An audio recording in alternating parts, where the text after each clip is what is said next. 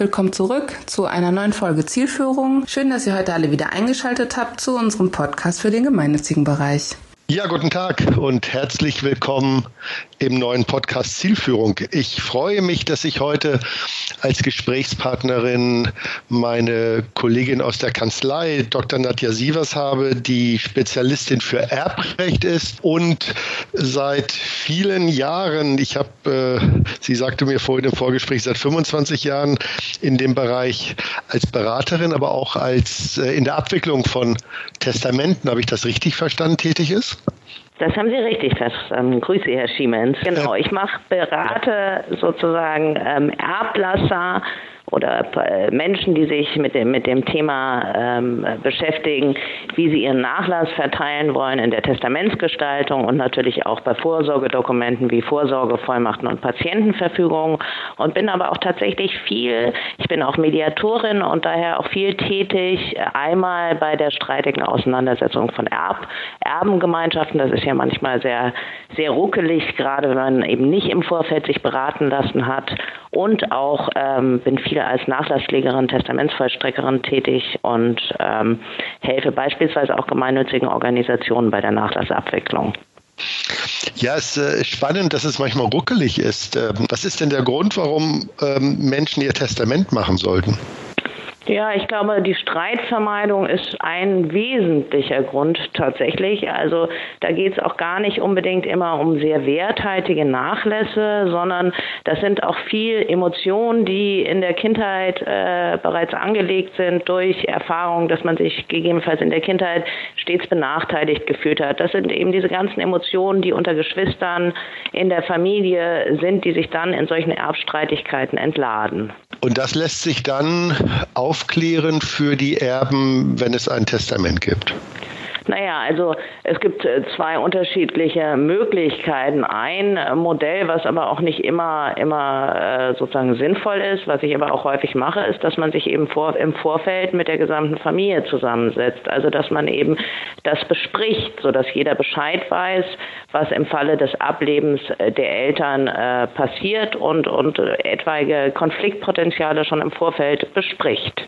Das wollen aber auch nicht alle. Nicht alle ähm, Erblasser möchten das gerne mit ihren Kindern besprechen und ähm, dann versucht man eben so möglichst eine gerechte Verteilung in dem Testament festzulegen und beispielsweise festzulegen, dass keine Ausgleichung für lebzeitige Schenkungen oder ähnliches erfolgt, sodass es dann eben klar ist und auch wenn dann möglicherweise Einzelne nicht zufrieden sind, ähm, es so klar geregelt ist, äh, dass es keine Auslegungsschwierigkeiten gibt und dass man eben gar kein Potenzial zum Streit hat, weil das gar keine Erfolgsaussicht Geschichten hat. Ah ja, das heißt, es kann durchaus in, äh, nach dem Tod der Eltern Sprengstoff in der Familie sein. Durchaus, durchaus. Das ist leider sehr häufig. Also, wie man sagt, beim Geld hört die Freundschaft auf. Äh, das ist äh, auch bei Blutsverwandtschaft leider häufig, ja. Und nun ist es ja auch noch so, dass es viele Menschen gibt, die dann ihr Testament nicht nur zugunsten der eigenen Familie machen, sondern auch gemeinnützige Organisationen bedenken. Ist das für die Familie äh, nicht auch ein zusätzlicher Konflikt? Das Geld, das man sich als Sohn vielleicht wünscht, dann für den Tierschutz gegeben wird? Das kann durchaus sein, dass sich da ein Kind ähm, zurückgesetzt fühlt, wobei ähm, auch das ähm, eine Frage ist, das kann man ja im Vorfeld äh, besprechen und die Motive, warum man gemeinnützige Organisationen auch im Erbfall bedenkt, sind ja vielfältig und äh, die rechtliche Grenze sozusagen ist, ist der Pflichtteil äh, der Kinder. Ansonsten kann man ja mit seinem Nachlass machen, was man möchte. Also man könnte auch beispielsweise ähm, kinderlose Erblasser, da sind möglicherweise noch die Eltern pflichtheitsberechtigt, aber die Geschwister sind beispielsweise nicht pflichtheitsberechtigt. Die setzen ja sehr häufig gemeinnützige Organisationen nach meiner Erfahrung ein, weil sie eben entferntere Verwandte, gerade aufgrund des demografischen Wandels und den gesellschaftlichen Verhältnissen besteht häufig gar kein Kontakt zu entfernteren Verwandten und die will man gerade nicht einsetzen. Und dann hat man sich vielleicht auch liebzeitig regelmäßig für gemeinnützige Organisationen engagiert und möchte am Ende seines Lebens da auch einen Beitrag zu leisten. Und aus meiner Sicht ist das entweder, wenn man so persönlich betroffen ist, also ich sehe das sehr viel auch bei Familien mit Kindern, wenn man in der eigenen Familie, weiß ich nicht, äh, eine schwere Operation hatte oder ein besonderes Anliegen, dass man sich immer engagiert hat für Naturschutz oder ähnliches, dass man dann eben am Ende seines Lebens auch äh, einen, einen, Betrag äh, für dieses Thema abgeben möchte. Und wenn die Familie weiß, dass man sich ohnehin seinen Lebtag dafür engagiert hat, dann ist das auch nicht überraschend. Ähm, und man kann es, wie gesagt, ja auch im Vorfeld besprechen, dass man äh, sagt, ich möchte auch was weitergeben und deswegen geht ein Teil des Vermögens eben äh, nicht an die Abkömmlinge, sondern an die gemeinnützige Einrichtung. Und welche Möglichkeit habe ich als Erblasser, gemeinnützige Einrichtung zu bedenken? Naja, es gibt also entweder können Sie sie natürlich als Erben einsetzen. Das bedeutet, dass die gemeinnützige Organisation vollständig oder zum Teil äh, sozusagen als Rechtsnachfolger in alle Rechten und Pflichten des Erbes Ablassers eintritt, was dann auch zur Folge hat, dass man natürlich den Nachlass abwickeln muss, dass man etwaige Schulden begleichen muss, Wohnungen auflösen muss und so weiter.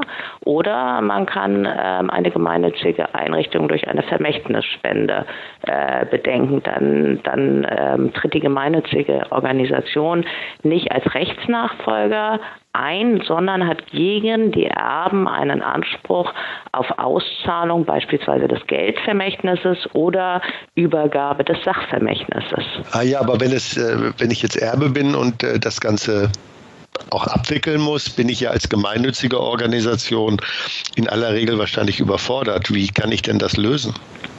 Ach, also das äh, kommt ja auch darauf an, wie, wie umfangreich der Nachlass ist und wie kompliziert er zusammengesetzt ist. Ähm, da gibt es beispielsweise, kann man natürlich sozusagen sich externe Hilfe holen durch Rechtsanwälte, ähm, die für die gemeinnützige Organisation jedenfalls die rechtlichen Aspekte abwickeln können. Dann gibt es ja Haushaltsauflöser. Das ist ähm, äh, gut zu organisieren, worauf man natürlich sein Augenmerk richten muss, äh, wenn man bedacht ist. Es kann ja auch sein, man weiß ja gar nicht, was man erbt, Herr Schiemens. Also äh, beispielsweise eine völlig wildfremde Person setzt mich als gemeinnützige Organisation als Erbin ein und ich habe nur sechs Wochen, um zu entscheiden, ob ich die Erbschaft annehme oder ausschlage. Und es, ich habe das durchaus auch schon erlebt, dass gemeinnützige Organisationen Erbschaften ausgeschlagen haben, weil sie eben nicht wussten, was sich in dem Nachlass befindet. Und dann war das vielleicht eine kleine Wohnung, da hat man nicht, also da hat man sich Zugang, konnte man sich Zugang zu verschaffen und hat die besichtigt und hat dann aber nur Schmuck ein bisschen gefunden und wusste nicht, äh, sozusagen gibt es da Schulden oder nicht. Also das sind auch Pflichten, die man beachten muss, damit man nicht sozusagen gegebenenfalls Schulden erbt und, gar, und der Nachlass gar nicht werthaltig ist. Das gibt es durchaus auch. Also es gibt auch ein Risiko. Es gibt auch ein Risiko, das muss man eben, da muss man sich beraten lassen und ähm, das abschätzen. Das ist natürlich nicht häufig, aber wie gesagt, ich habe das in meiner, meiner Praxis durchaus schon ein paar Mal erlebt, dass wir dann am Ende äh, ich den Ratschlag aussprechen musste, die Erbschaft auszuschlagen ähm, und das wurde dann auch gemacht. So. Wäre es nicht dann auch ein guter Weg, wenn ich ein Testament mache und eine gemeinnützige Organisation bedenke, dass es dann vielleicht auch vielleicht klug ist, mit der Organisation vorher zu reden, statt es so still und heimlich in meinem Kämmerchen oder äh, beim, beim Anwalt oder Notar zu machen? Das ist, das ist bestimmt gut. Also dann wissen beide Beteiligten äh, Bescheid. Ähm, aber da, häufig ist es ja nicht, ist es ja so, dass man nicht unbedingt äh, einen persönlichen Ansprechpartner bei der Organisation hat. Vielleicht hat äh, und kommt dann erst am Ende seines Lebens zu dem Schluss, dass man äh, was Gutes tun möchte oder macht sich überhaupt ganz am Schluss erst Gedanken darüber und und ähm, setzt dann auch zum Teil meines Erachtens zum Teil auch willkürlich Organisationen Organisationen ein, zu denen man gar nicht unbedingt ein lebenslanges enges Verhältnis hat. Das gibt es ja auch. Aber sonst, wenn man, wenn man sozusagen regelmäßig sich engagiert und auch zu Lebzeiten regelmäßig spendet äh, da einen Ansprechpartner und eine vertrauensvolle Beziehung hat, dann ist das, glaube ich, auch so, dass man darüber spricht und sagt, ich möchte auch gerne am Zeitpunkt meines Ablebens was Gutes tun und sie bedenken.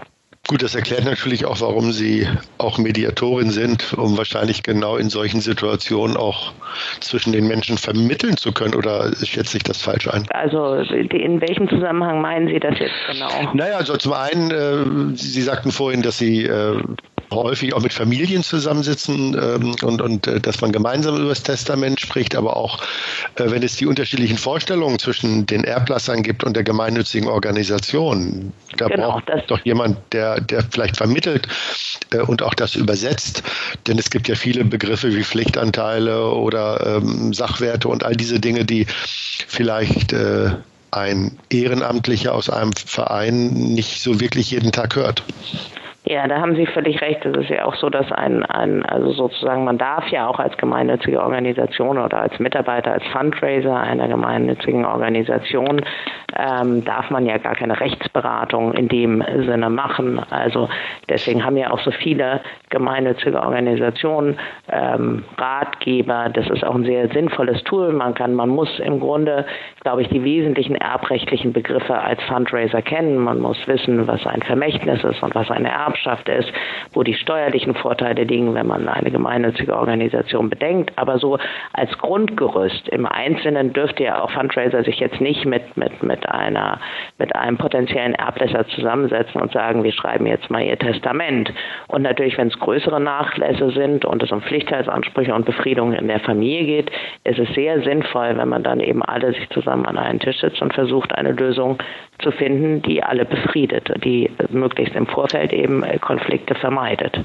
So, das ja. kann dann beispielsweise sein, dass man äh, mit dem Sohn oder der Tochter einen Pflichtheitsverzicht vereinbart und der dafür zu Lebzeiten eine gewisse Summe kriegt, beispielsweise. Das sind äh, Modelle, die durchaus häufig sind, weil es gibt ja auch Spender und Spenderinnen, die ganz bewusst sagen, ich habe meinen Kindern die Ausbildung finanziert und ich finanziere denen jetzt noch sozusagen den ersten Start ins Leben. Danach möchte ich aber mein Vermögen, was ich aufgebaut habe, für die mir wichtige Sache verwenden. Und das dürfen die ja auch. Grundsätzlich eben immer die Grenze ist der Pflichtteil, wie gesagt. Ja, jetzt ist es bei den großen Organisationen ja so, dass die eigene Rechtsanwältinnen und Rechtsanwälte haben. Kleinere und mittlere Organisationen können sich das nicht leisten.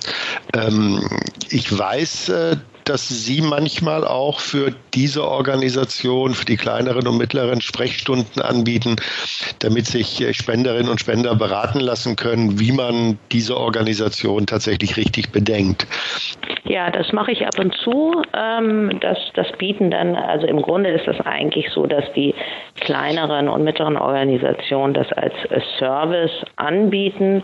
Und ähm, das haben wir jetzt ein paar Mal gemacht und das kommt eigentlich auch äh, gut an. So, kann sich die, so können sich die Spenderinnen und Spender einen ersten Überblick eben verschaffen und wenn sie dann tatsächlich ihr Testament äh, errichten wollen, äh, dann äh, beauftragen sie dann eben einen Rechtsanwalt oder nicht. Aber so haben sie ähm, durch eine fachkundige Person bereits ein, ein, ein erstes informatives Gespräch und ich kann eben Spenderinnen und Spendern tatsächlich ja auch äh, rechtlich äh, rechtlich fundierte Auskunft geben. Mhm. Vielen Dank für das Gespräch. Sehr gerne, sehr gerne. Mein zweiter Gesprächspartner ist Udo Schnieders, ein langjähriger Kollege von mir und erfahrener Fundraiser, insbesondere aus dem Kirchenkontext. Udo, schön, dass du dabei bist. Ja, ich freue mich auch sehr dabei zu sein. Beste Grüße nach Hamburg. Udo, im Vorwege war so ein bisschen die Frage, was ist eigentlich der richtige Begriff für das, über das wir gerade sprechen wollen? Ist es Erbschaftsfundraising? Ist es Erbschaftsmarketing? Ist es äh, Vermächtnisfundraising?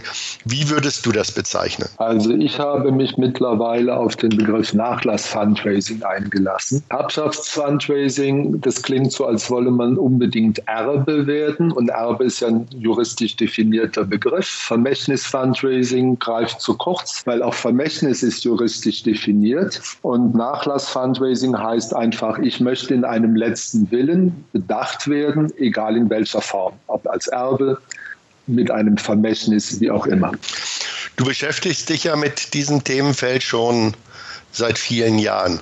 Wie bist du eigentlich dazu gekommen zum Nachlass Vermächtnis Fundraising? Im Raum der Kirchen ist es so, dass die Menschen nach wie vor ein hohes Vertrauen haben und auch ohne Nachlass Fundraising immer wieder Vermächtnisse oder Erbschaften eingesetzt werden. Von daher ist es für jemand, der kirchliches Fundraising betreibt, sehr naheliegend, aktiv Nachlass Fundraising zu betreiben, um einfach diese gute Positionierung der Kirche im Umgang mit den Mitgliedern zu nutzen, um diesen Bereich Bereich des Fundraisings auszubauen. Ja, das verstehe ich, dass Kirche da natürlich durch die gute Beziehung zu ihren Spenderinnen und Spendern eine gewisse Chance haben. Aber bevor wir auf die Organisation eingehen, was ist denn aus deiner persönlichen Erfahrung, was sind die wichtigsten Skills, das wichtigste Profil einer Fundraiserin oder eines Fundraisers, wenn sie sich im Bereich Nachlass-Fundraising bewegen möchten? Mein Eindruck war immer, dass die ersten Minuten entscheiden, ob eine Vertrauensbasis entsteht. Von daher glaube ich, authentisch zu sein, offen zu sein, ohne Eurozeichen in den Augen auf den anderen fokussiert zu sein,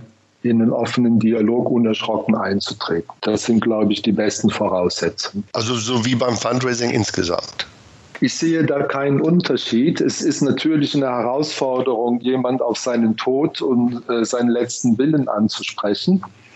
Aber in der Regel sind die Gespräche ja aus einer Geschichte entstanden als Reaktion auf ein Kommunikationsangebot. Und dann ist es wichtig, das ganz unerschrocken zu tun. Und das setzt natürlich voraus, dass ich auch selber im Umgang mit meinem letzten Willen und mit meinem Sterben äh, und meinem Tod äh, eine Haltung habt, die gelassen ist. Heißt das, dass ähm, Nachlass-Fundraiserinnen und Nachlass-Fundraiser äh, erstmal ihren eigenen letzten Willen formulieren sollen, ehe sie äh, rausgehen und mit Spenderinnen und Spendern sprechen? Das würde ich raten. Ich selber habe es so gemacht. Äh, und zwar eine ganz eigene Erfahrung, gemeinsam mit meiner Frau unseren letzten Willen abzustimmen und dann auch in Worte zu gießen. Viel herausfordernder war allerdings die äh, Patientenverfügung und die Vorsorgevollmacht. Auch das sollten die Kolleginnen und Kollegen tun. Äh, das sind ja Themen, die ganz oft auch mit angesprochen werden und die in der Kommunikation rund um das Nachlass-Fundraising auch wirklich wichtig sind. Ja, wenn du, wenn du dir die Organisation auch außerhalb der Kirche anschaust und feststellst, die eine oder andere Organisation ist in dem Themenfeld schon unterwegs, was fällt dir da positiv auf und was fällt dir weniger positiv auf? Ach, das positiv auffallen. Äh es gibt äh, einige Materialien in dem Bereich, die ich ganz ansprechend finde. Äh, ich selber habe auch zweimal an Benchmarks mitgewirkt, äh, zuletzt äh, bei meinem letzten Arbeitgeber im kirchlichen Dienst, um unsere Materialien zu schärfen, um aus den Fehlern der anderen zu lernen. Ich würde mal sagen, die Qualität der Erbschaftsinformationsmaterialien hat eine ganz breite Range. Was aber wirklich negativ auffällt, ist, dass es fast nie eine Folgekommunikation gibt als würde das Versenden des Materials zu einem Nachlass führen. Jetzt sagst du, äh, Erbschaftsinformationsmaterial, wäre das nicht etwas, was man eher bei einem Anwalt oder Notar vermutet als bei einer gemeinnützigen Organisation?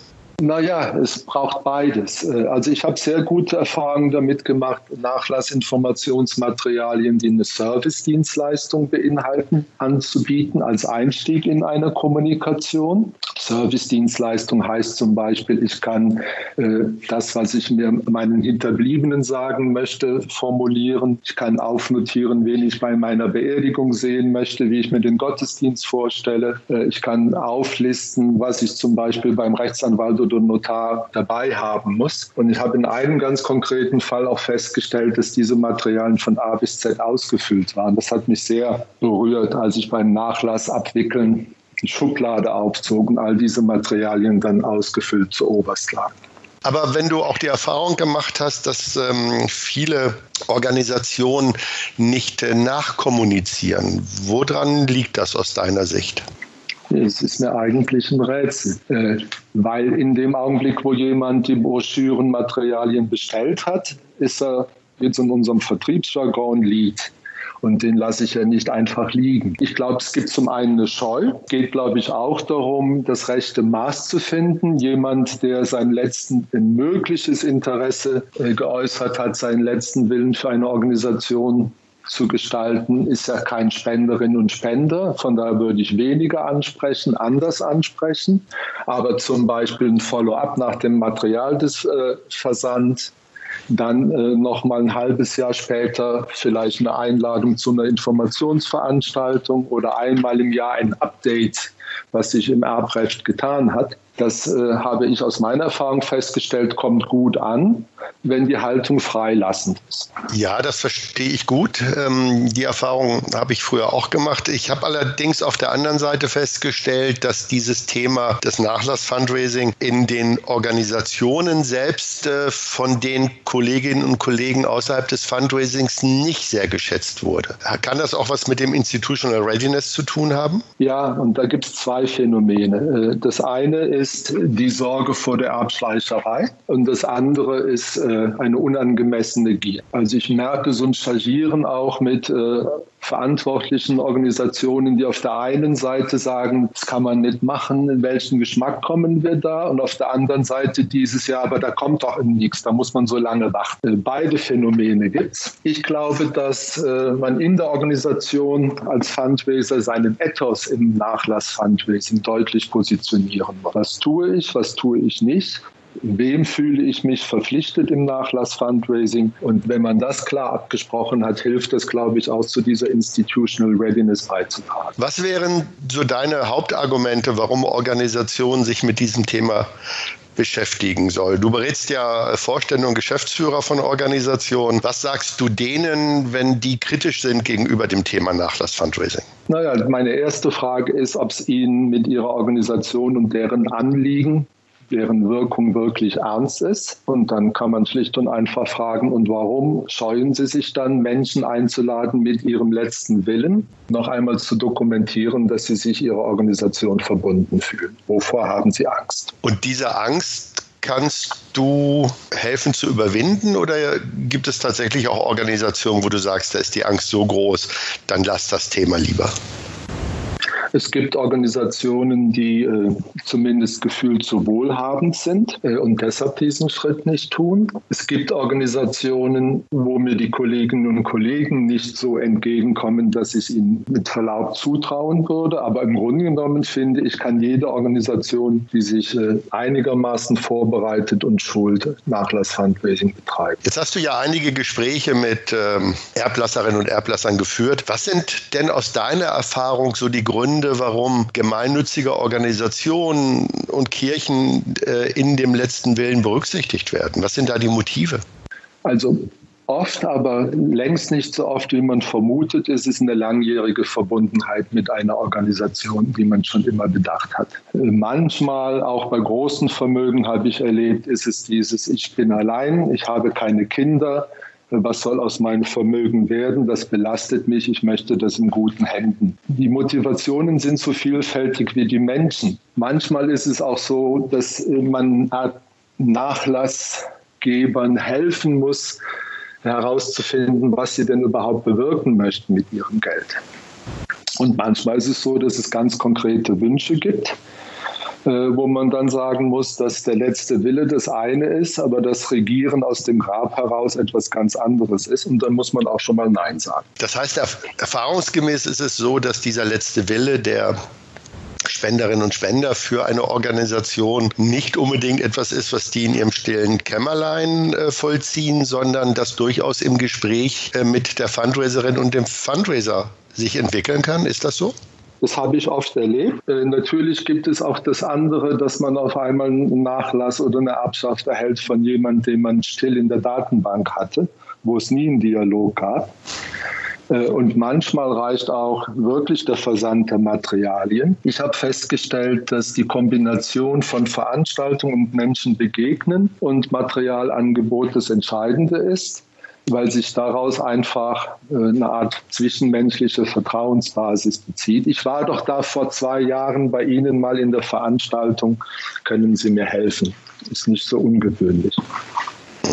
Nun ist es ja so, dass wenn jemand das Testament schreibt, du hast es eben schon erwähnt, er ja nicht automatisch ähm, in den nächsten Monaten glücklicherweise äh, dieses Testament wirksam wird. Äh, ich habe sogar schon mal eine Studie aus äh, Amerika gelesen, in der ich gelernt habe, dass Menschen, die gemeinnützige Organisationen im Testament bedenken, sogar länger leben als andere. Die spannende, Fra die spannende Frage ist ja, Punkt eins, wie kann eine Fundraiserin, ein Fundraiser überhaupt in Erfahrung bringen, dass man im Testament erwähnt ist? Und zum anderen, wie hält man denn äh, über Jahre den Kontakt in der richtigen Distanz und in der richtigen Nähe. Wahrscheinlich braucht es beides, oder? Das ist es. Und das ist auch etwas, wo Kollegen zum Teil nachvollziehbar zurückschrecken weil es gibt auch das Phänomen, äh, ich habe sie in mein Testament bedacht und jetzt möchte ich, dass sie sich um mich kümmern. Äh, mir hat da immer meine Ausbildung als Seelsorger geholfen beziehungsweise als Berater, weil Nähe und Distanz ist doch ein Thema, was man immer im Blick haben muss. Ich glaube, wenn man seine innere Freiheit behält, kann man auch damit gut umgehen. Jahreszeitliche Grüße, wenn jemand gesagt hat, äh, ich bedenke sie, empfinde ich als selbstverständlich. Das heißt äh, Weihnachten, Ostern, Geburtstage. Genau. Meine Erbtante möchte ja immer, dass ich hier jeden Sonntag den Rasen mähe. Wie geht man mit so etwas um? Bin ich froh, dass ich deine Erbtante nicht habe. Ich würde das ganz schlicht sagen, dass ich das nicht leisten kann, weil es viele Menschen gibt, mit denen ich in Kontakt bin und würde um Verständnis bitten. Und das akzeptiert die Person in aller Regel auch oder du sagst ja auch, man kann das Risiko eingehen oder man muss sogar das Risiko eingehen, wenn die Vorstellungen sich in der Organisation nicht abbilden lassen, tatsächlich zu sagen, wir passen nicht zusammen. Wie macht man das eigentlich taktvoll? Ich kann mich erinnern, dass ich jemand gesagt habe, äh, ich verstehe, dass Sie das möchten und das passt auch zu dem, wie Sie gelebt haben. Aber das ist nichts, womit wir als Institution in Zusammenhang gebracht werden. Ich glaube, das wird nicht mit uns. Die von mir erwähnte Tante sagt immer ganz gerne, die warme Hand gibt lieber als die kalte. Äh, ist das eine Erfahrung, die du im Nachlass-Fundraising auch gemacht hast? Also es gibt Menschen, denen das ein Anliegen ist, das wirklich zu Lebzeiten zu tun, etwa in Verbindung mit der Errichtung einer Stiftung. Es gibt Menschen, die dieses Thema abgekapselt haben wollen und dann ist die Erleichterung da, wenn das Testament unterschrieben ist. Äh, deshalb gibt es für mich auch keine Regel, wie man mit potenziellen Nach Lastgeberinnen umgehen sollte, sondern ist eigentlich immer eine individuelle Entscheidung auf die Person bezogen. Das gilt übrigens auch äh, für das personelle Angebot. Also wir waren immer zu mehreren und haben jeweils entschieden, wer von uns passt denn jetzt am besten zu der Person oder haben die Person sogar entscheiden lassen. Nun gibt es ja Organisationen, die recht klein sind und vielleicht gar kein Fundraising-Team haben, sondern nur ehrenamtlich unterwegs sind oder vielleicht eine Fundraiserin, ein Fundraiser alles übernimmt. Andere Organisationen haben ja eigene Abteilungen nur für das Thema Nachlässe. Ist aus deiner Sicht eine Mindestgröße in einer Organisation notwendig, um Nachlass-Fundraising äh, nachhaltig aufzubauen und äh, betreuen zu können? Eine Mindestgröße weniger als eine Konstanz. Also ich habe festgestellt, dass Menschen irritiert sind, wenn sie ihre Ansprechperson verlieren. Und wenn das dann eintritt, weil etwa eine Kollegin oder ein Kollege wechselt, dann sollte es eine sorgfältige Übergabe, einen Abschied und ein Vorstellen des Neuen geben, der Neuen geben. Ja, ich glaube, diese Konstanz ist wichtig. Jetzt sind wir schon am Ende unseres äh, Gespräches. Magst du noch mal die drei wichtigsten Tipps aus deiner Sicht äh, für Fundraiserinnen und Fundraiser geben, um erfolgreich Nachlass-Fundraising aufbauen und umsetzen? Umsetzen zu können? Also mein erster Tipp wäre, fühlen Sie sich dem letzten Willen des Menschen verpflichtet, mit dem Sie über einen Nachlass ins Gespräch eintreten. Das heißt nicht, dass Sie ohne den Wunsch reingehen, dass Sie einen Nachlass generieren. Es gibt aber eine andere Haltung, die, glaube ich, sehr gut honoriert wird. Seien Sie offen und ehrlich, sprechen Sie Probleme und auch Erwartungen Ihrer Organisation unerschrocken an und bauen Sie auf eine vertrauensvolle Beziehung, die den anderen freilässt, aber auch wahrnimmt, was er denn braucht. Und dann prüfen Sie, was Sie beantworten. Ja, großartig. Vielen Dank, Udo. Gerne. Auf bald und dir alles Gute. Das wünsche ich dir auch. Auf bald, Andreas. Tschüss. Vielen, vielen Dank für eure Aufmerksamkeit. Wir hoffen, dass es euch gefallen hat und dass ihr nächste Woche wieder mit dabei seid. Besucht uns gerne auf unserer Website und abonniert unseren Newsletter unter www.chomerus.eu. Solltet ihr Fragen haben, Kritik, Anregungen, was auch immer euch einfällt, was auch immer ihr uns sagen wollt, schickt uns gerne Mail. Wir beantworten die so schnell wie möglich. Achtet auf euch, bleibt alle gesund und bis bald. Ciao.